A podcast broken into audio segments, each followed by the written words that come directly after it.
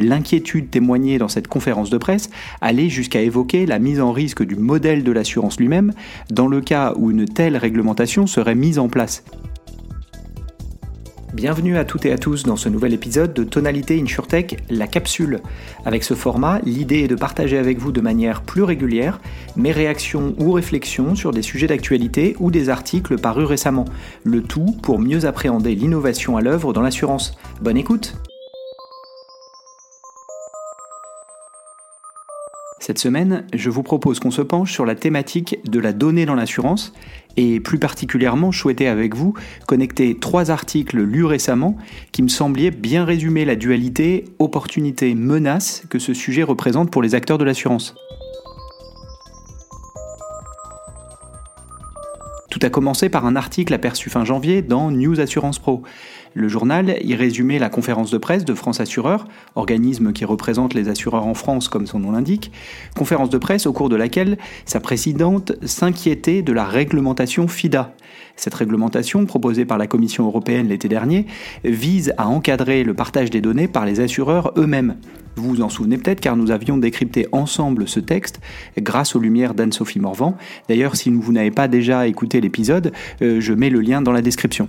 Dans les grandes lignes, ce texte définissait qui était concerné par cette directive, en précisant les lignes d'assurance qui devaient s'y plier, le périmètre de ce texte, en détaillant les données concernées par l'ouverture à des acteurs tierces après autorisation par les clients finaux, bien entendu, et enfin le calendrier d'application, prévoyant 18 mois pour s'y conformer, à partir de sa mise en place, évidemment. L'inquiétude témoignée dans cette conférence de presse allait jusqu'à évoquer la mise en risque du modèle de l'assurance lui-même dans le cas où une telle réglementation serait mise en place. Et c'était repris dans le titre de l'article, c'est lui d'ailleurs qui a attiré mon attention, vous l'aurez compris et euh, je vous mets évidemment le lien vers l'article complet dans la description. Quelques jours plus tard, dans un autre blog assurantiel, Reinsurance News, j'apercevais un article rapportant la demande expresse des assureurs européens vis-à-vis de la Commission européenne évoquée précédemment concernant la mise en place d'une réglementation sur l'accessibilité des données générées par les voitures connectées. Cette fois-ci, c'était la Fédération européenne de l'assurance qui en était à l'origine. Elle rappelait qu'après sept années de discussion, le temps était sûrement venu de trancher sur le sujet, considérant que l'EU Data Act ne précisait pas vraiment les contours techniques d'accès aux données des véhicules par des acteurs tierces, confortant ainsi une sorte de monopole pour les constructeurs automobiles, et à l'inverse, limitant les opportunités d'innovation. À ce titre, la Fédération appelle la Commission européenne à permettre à tous les acteurs tierces, autorisés par les clients finaux, à accéder à ces fameuses données. Intéressant donc de lire une menace si les données des assureurs venaient à être partagées à des acteurs tierces et de l'autre une opportunité si les données des véhicules pouvaient être rendues accessibles aux mêmes assureurs.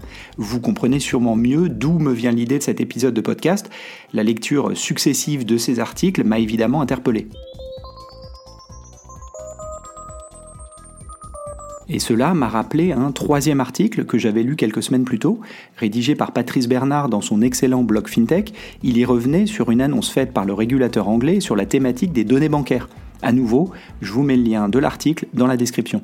En effet, la FCA, le régulateur des services financiers anglais, donc, demandait aux institutions financières de lui démontrer la valeur ajoutée qu'il pourrait tirer de l'accès aux données des géants de la tech. En effet, les grands groupes financiers se plaignent régulièrement de devoir ouvrir leurs données, notamment avec l'open banking, mais de ne pas pouvoir accéder à celles des GAFAM, pour faire simple. Pris au pied de la lettre, le régulateur les somme donc d'expliquer ce qu'il ferait de ces données s'il pouvait y accéder. C'est une question légitime, il me semble, si on se dit que la régulation open banking, visant à obliger les banques à ouvrir leurs données, enfin les données qu'ils ont sur leurs clients, à des acteurs tiers, c'est sur la base de la validation des clients eux-mêmes, vous l'avez compris, si cette réglementation open banking, donc, avait été introduite justement pour favoriser l'innovation, considérant que les acteurs en place n'utilisaient pas pleinement ces données eux-mêmes. Et ça me permet de partager quelques vues personnelles sur le sujet, au-delà de connecter ces trois articles dont les contenus m'ont semblé euh, s'entrechoquer entre les assureurs qui s'inquiètent de devoir ouvrir leurs données, les assureurs qui demandent à accéder aux données des véhicules et le régulateur qui demande aux acteurs en place ce qu'ils feraient des données euh, des géants de la tech s'il y avait accès. Cet entrechoc me semble illustrer le défi qui est posé à l'assurance quand il s'agit des données. En effet, l'industrie se définit souvent elle-même comme étant orientée sur la donnée, Cependant, les acteurs en place disposent souvent de données limitées et dans tous les cas déclaratives. Que ce soit pour les lignes personnelles ou commerciales, je vous laisse faire l'exercice à titre personnel en vous demandant de quelles informations votre assureur dispose sur vous. Dans tous les cas, euh, cela me semble moins en quantité et en granularité que les banques qui, à travers les données de transaction, ont une donnée bien meilleure, il me semble, et à minima, euh, lire un compte bancaire dit beaucoup sur qui vous êtes. Et c'est sûrement pour ça, une fois encore, que la réglementation Open Banking a été introduite il y a quelques années. Et peut-être pour cela aussi qu'une transposition au monde de l'assurance n'a rien d'évidente, il me semble.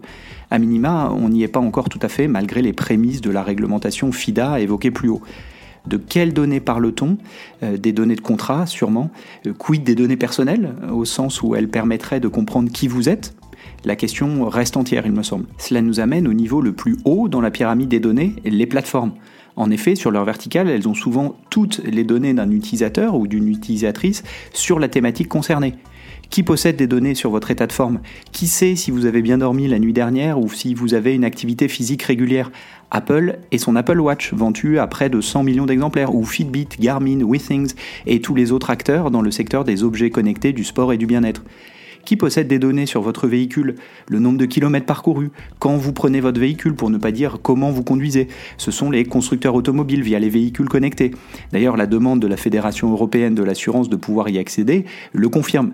Et on pourrait faire le même exercice sur les domaines connexes de chaque ligne de métier de l'assurance. Et je ne parle même pas des nouveaux risques qui requièrent par définition de s'appuyer sur des nouveaux jeux de données. Bref, sur ce sujet comme sur tant d'autres, il me semble qu'une approche d'écosystème est plus nécessaire que jamais ce n'est pas les acteurs en place contre les nouveaux entrants, mais l'un et l'autre. Et à ce titre, nous suivrons les conclusions de l'étude de la FCA pour voir comment les institutions financières perçoivent leur capacité à exploiter des données adjacentes.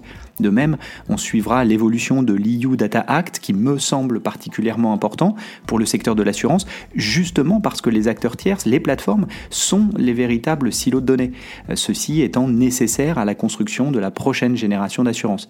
Et en dernier lieu, on gardera évidemment un œil sur la destinée de la réglementation FIDA, spécifique aux données d'assurance, car elle aura nécessairement un impact sur l'industrie, peut-être plus en matière opérationnelle euh, qu'en matière d'innovation d'ailleurs.